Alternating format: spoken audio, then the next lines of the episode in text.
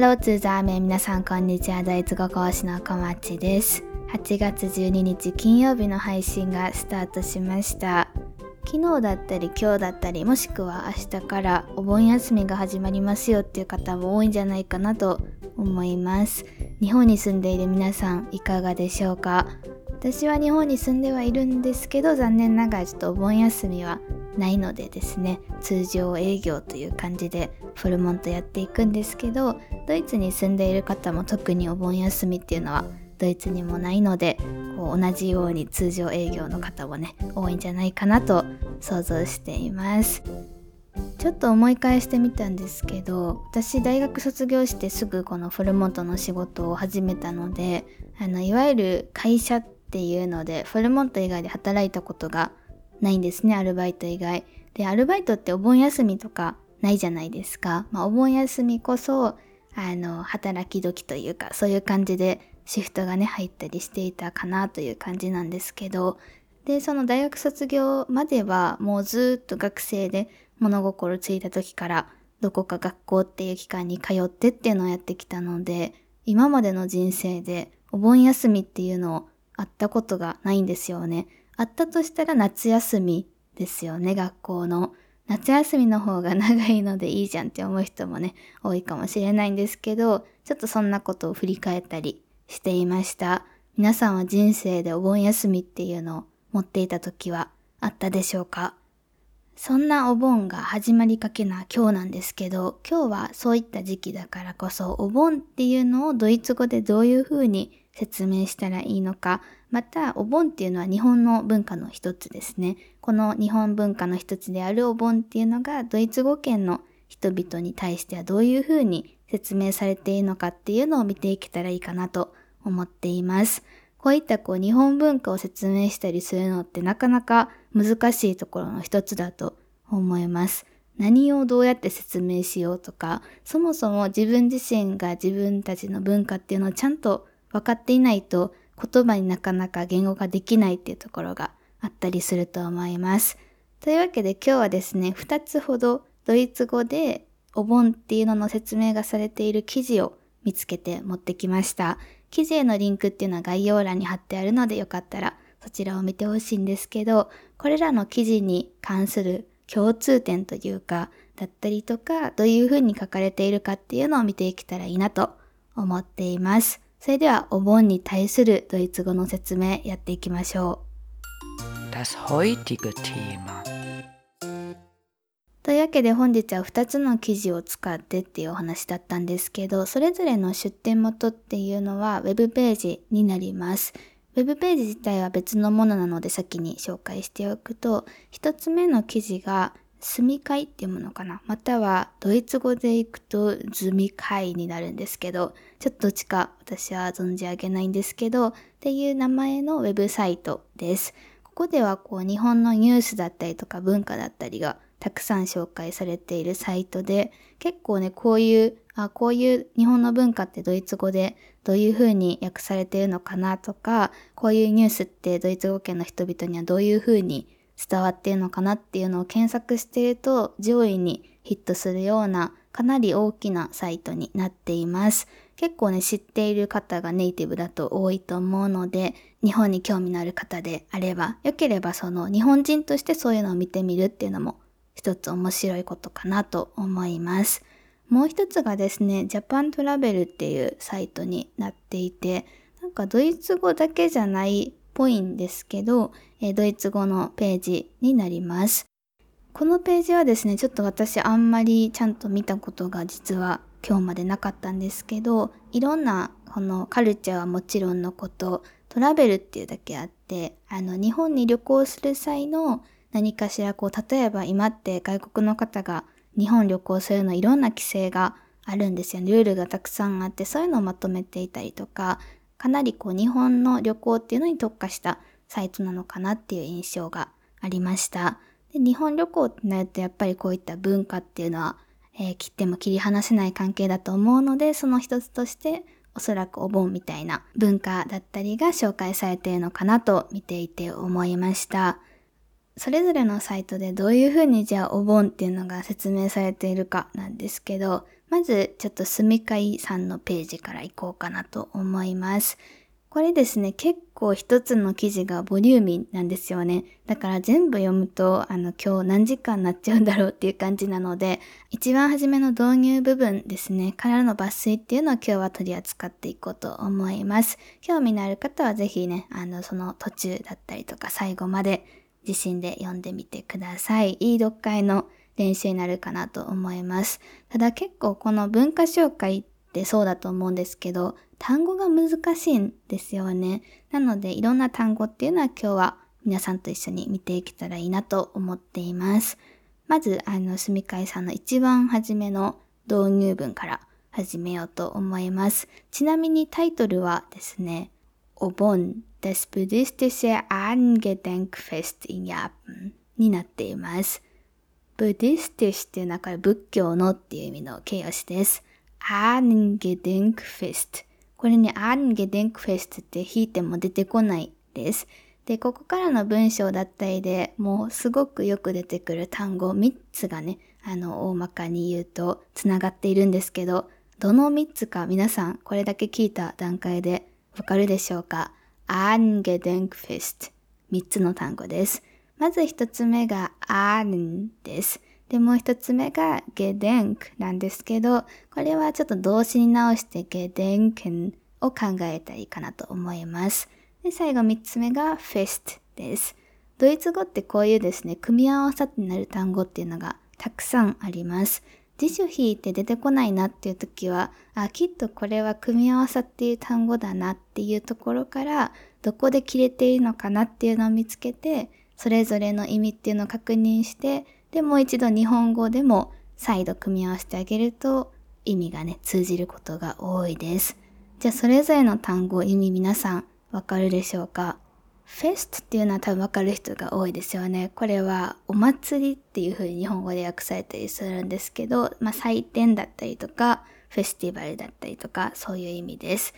お盆ってね、そういうフェスティバルにはならないとは思うんですけど、このフェストっていうのはいろんな意味合いがあって、何かしらこう、祝われるものっていうニュアンスが強いです。だからこう、日本の夏祭りとか、なんか花火大会とか、みんなでワイワイするようなフェスティバル以外のこともフェストっていう風に言われたりします。ただなんかちょっと違う気はするんですけど、まあただ、そうですね、日本全国でお盆っていうのを共通事項としてみんなが頭の中に描いていて、で、それを実際に祝祝っているというかこう、そうですね、そのことを考えている頭にあるっていうのであれば、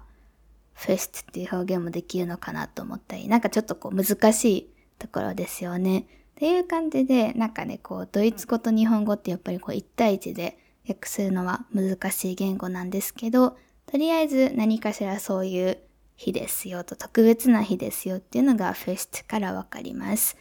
あんっていうのがですね、実はこれ私もこのテキスト読まで今日まで知らなかった単語なんですけど、これ先祖っていう意味で祖先ですね。ゲデンケンっていう動詞はですね、これ、デンケンではないので注意してください。ゲデンケンです。ゲデンケンで思い出すみたいな意味です。で、この思い出すっていうのは、えっと、先祖っていうのを思い出すっていう意味ですね。先祖を思い出す特別な日っていうニュアンスです。もう本当にそのままですね。なのでタイトルを訳してみると Das Buddhistische Angedenkfest in Japan 日本の仏教的な先祖を思い出す特別な日っていう感じのニュアンスになります。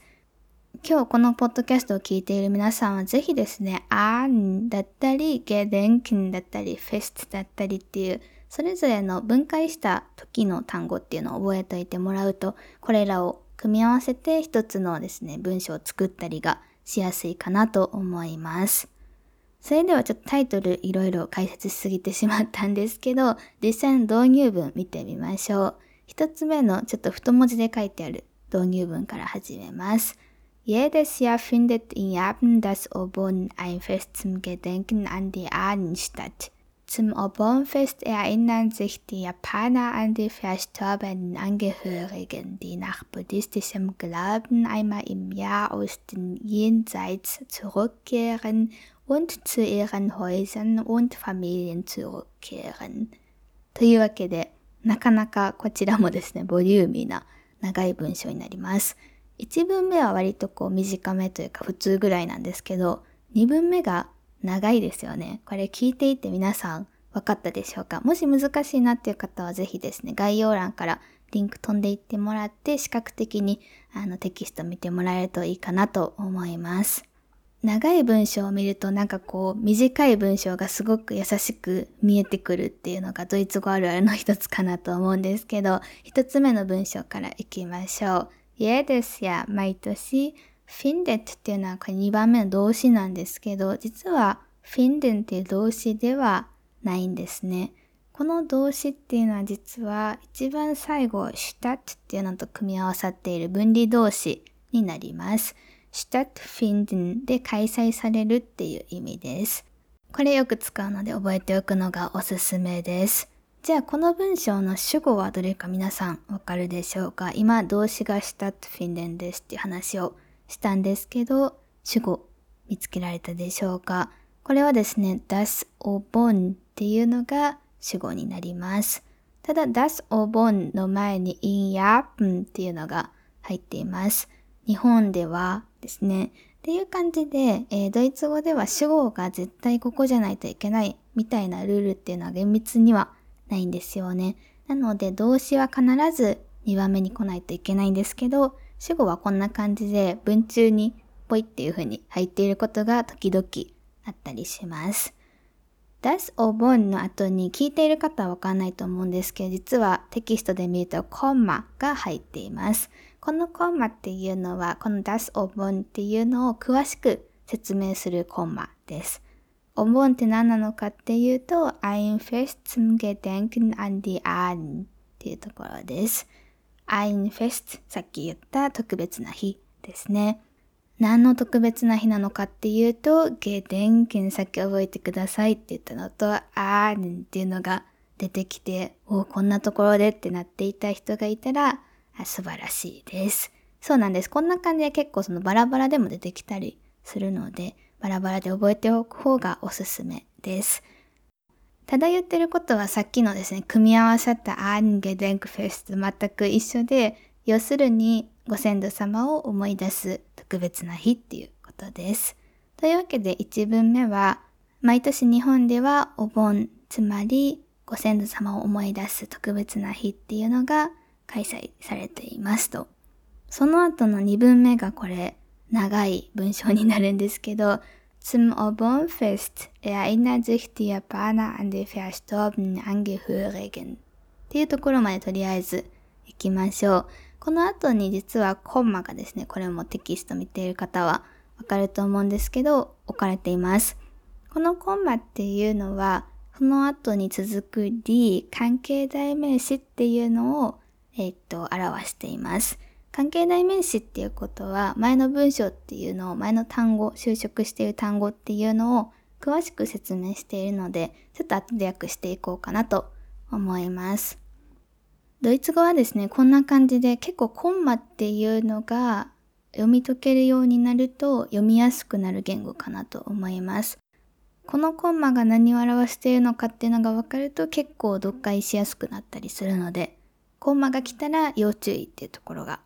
割と読解のポイントかなと思います。さて、コンマ前までなんですけど、この文章の仕事動詞皆さん分かったでしょうか？Zum Obernfest erinnern sich die Japaner an die verstorbenen Angehörigen っていうところなんですけど、この主語っていうのがまず die Japaner です。日本人はですね。で、ここの動詞っていうのが erinnern になります。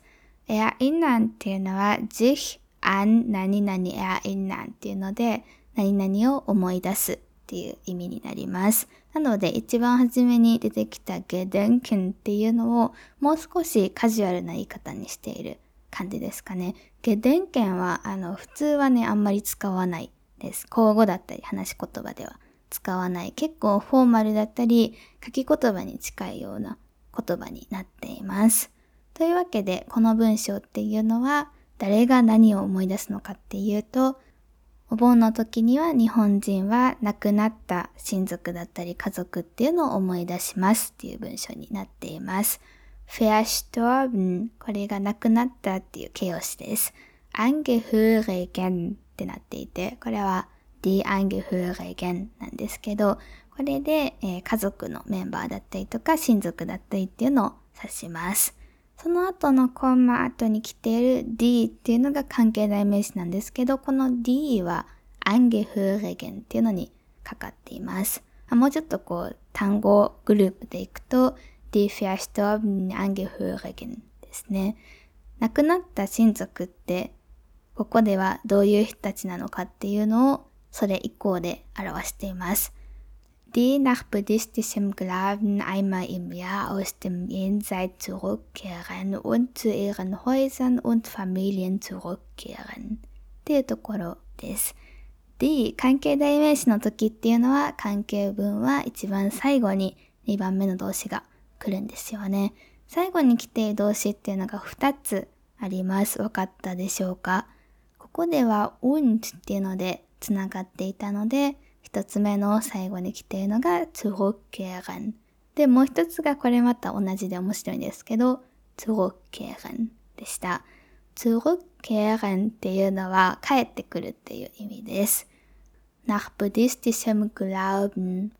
このなっていうのは、何々によるとみたいな意味です。仏教の信仰によると、曖昧意味や一年に一度、アウステム・イエンザイツ。このイエンザイツっていう単語私もね知らなかったんですけど、これはあの世っていう意味みたいです。あの世から帰ってきて、und そしてどこへ本当に戻るのかっていうと、zu ihren Häusern und Familien っていうところですね。zu どこどこへ、ihren Häusern 彼らのお家へ、und そして Familien 家族のもとへ変えるっていうことですね。なのでもう一度しっかり訳してみると、お盆の時に日本人っていうのは亡くなった親族っていうのを思い出します。その亡くなった親族っていうのは仏教の信仰によると一年に一度これはお盆の時っていうことですね。あの世から帰ってきて、そして自分たちが住んでいた家だったり家族のもとに帰っていきます。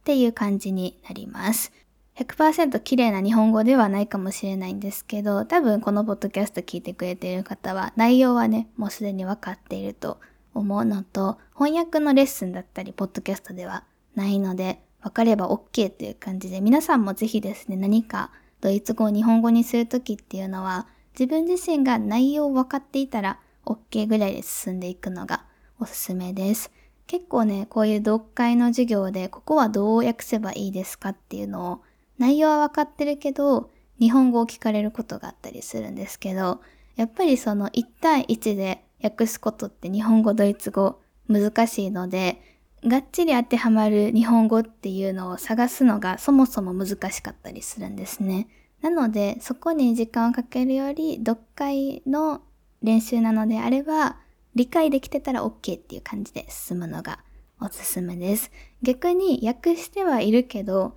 これ結局どういうことか分かってますかって聞くと、いや、ちょっとわからないかもっていう答えが返ってきたりする場合は、それは要注意というか、じゃあ、あの、これもうちょっと砕いて、噛み砕いてみましょうかみたいな話になってきたりします。というわけで、まずはじめは、すみかいっていうウェブページの一つの記事っていうのの導入文を取り上げてみました。結構そのですね、出てくる単語面白いなっていうのがあったんじゃないかなと思います。ではでは同じようにお盆の内容っていうのを別のウェブサイトで見てみましょう。ジャパントラベルのサイトになります。ここのウェブ記事でのタイトルっていうのが、お盆やん das Fest der Seelen になります。日本お盆でイコール das Fest der Seelen やっぱり Fest 使うんですよね。面白いですよね。Der Seelen この der っていうのは二角なの？皆さん気づいたでしょうか？二画ってなかなか気づきにくいんですよね。ただこういう風に読んだりしてると結構な確率で出てきます。ここの der 二画につながっているのが zeren なんですけど、これは精神だったり魂だったりそういう意味ですね。魂のお祝い事っていう感じです。こちらのですね、ジャパントラベルのサイトからも一つ目の導入文っていうのをちょっと見ていけたらと思っているんですけど、ちょっと一番初めの文章が難しかったんですね。なので、1文目はちょっと飛ばして、2文目以降の導入文っていうのを見ていけたらいいかなと思っています。ちょっと読んでみます。Das zum Obernfest Mitte August die Seelen der Ahnen ihrer Familien besuchen, ist für viele Japaner nicht nur Anlass, um verstorbener Familienmitglieder zu gedenken, sondern auch um zur Familie in die Heimat zurückzukehren.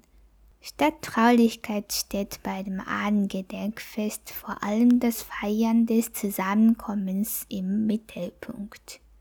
というわけで、 さっきの文章と比べて難易度は割と同じぐらいかなと思うんですけど、さっきちょっとやった単語っていうのがいくつか出てきたの皆さん気づいたでしょうか？まず一つ目の文章からやっていこうと思います。出すから始まってるの結構ね珍しいなと思います。これは出す以下のことっていうのが出す副文っていうのがっていう主語です。で、二つ目の動詞っていうのがちょっと続いてコンマがこれはテキスト上であるんですけど、その後に ist があるんですよね。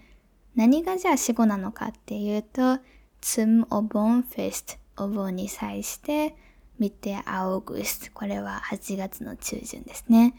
die Seelen これが出す副文の中の主語になります。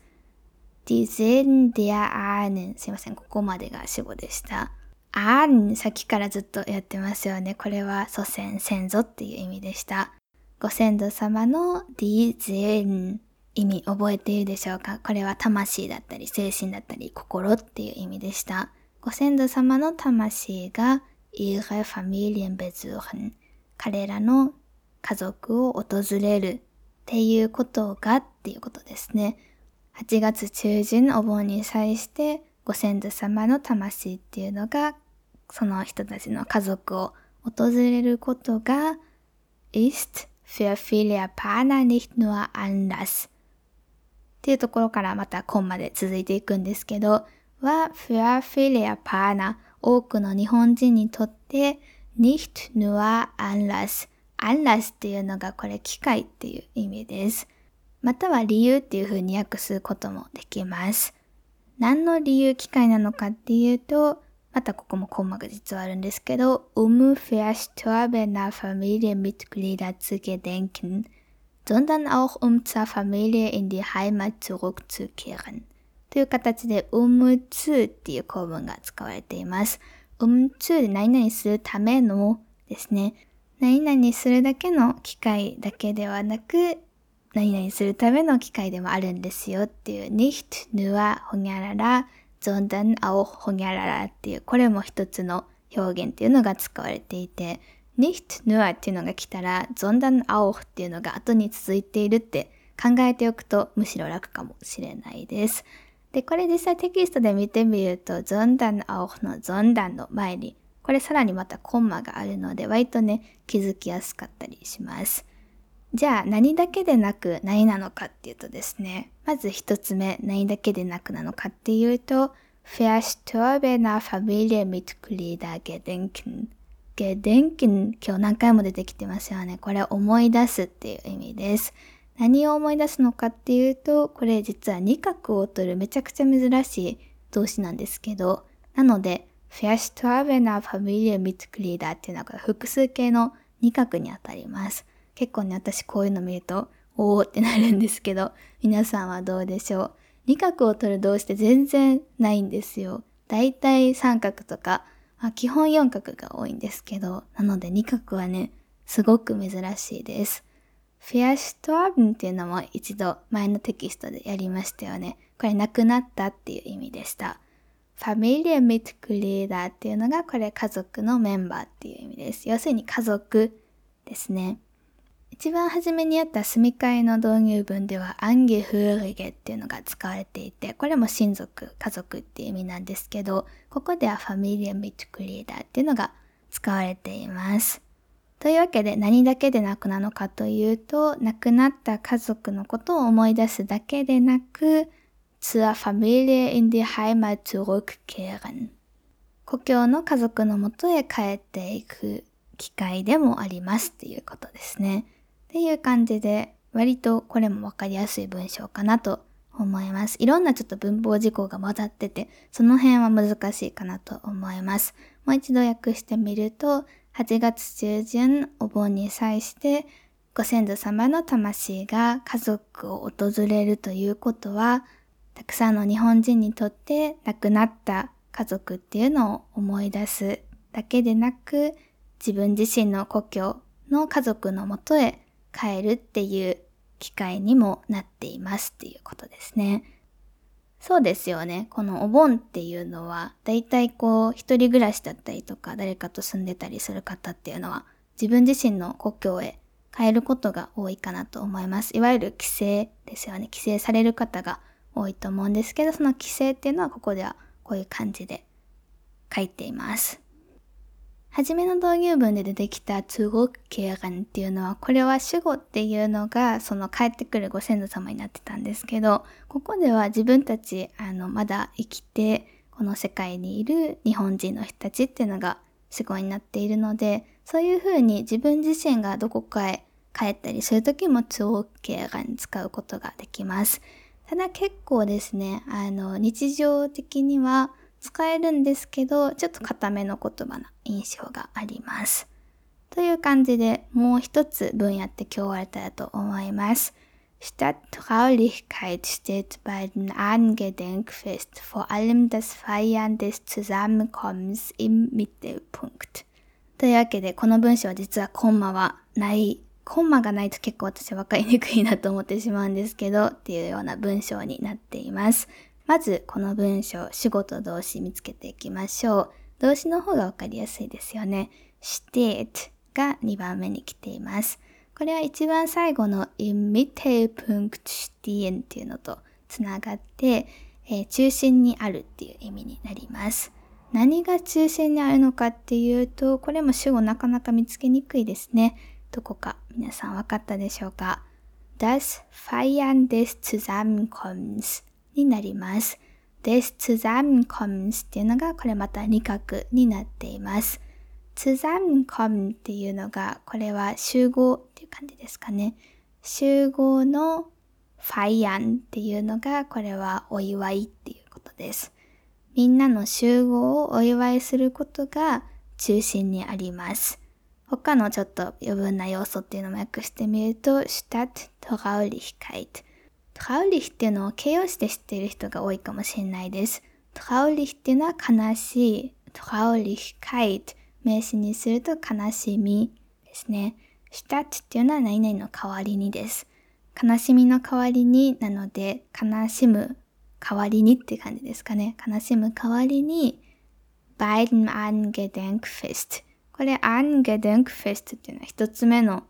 記事で出てきましたよね。お盆でしたよね。お盆において for allem 特にです。これらをすべて組み合わせてみると、お盆では悲しむよりも特にみんなで集まっていることをお祝いすることが中心にありますということで、やっぱりこう帰省だったりっていうのがメインになる方が多いと思います。私自身もこう26年間日本に生きてきて、このお盆っていうのはどちらかというと親戚一同が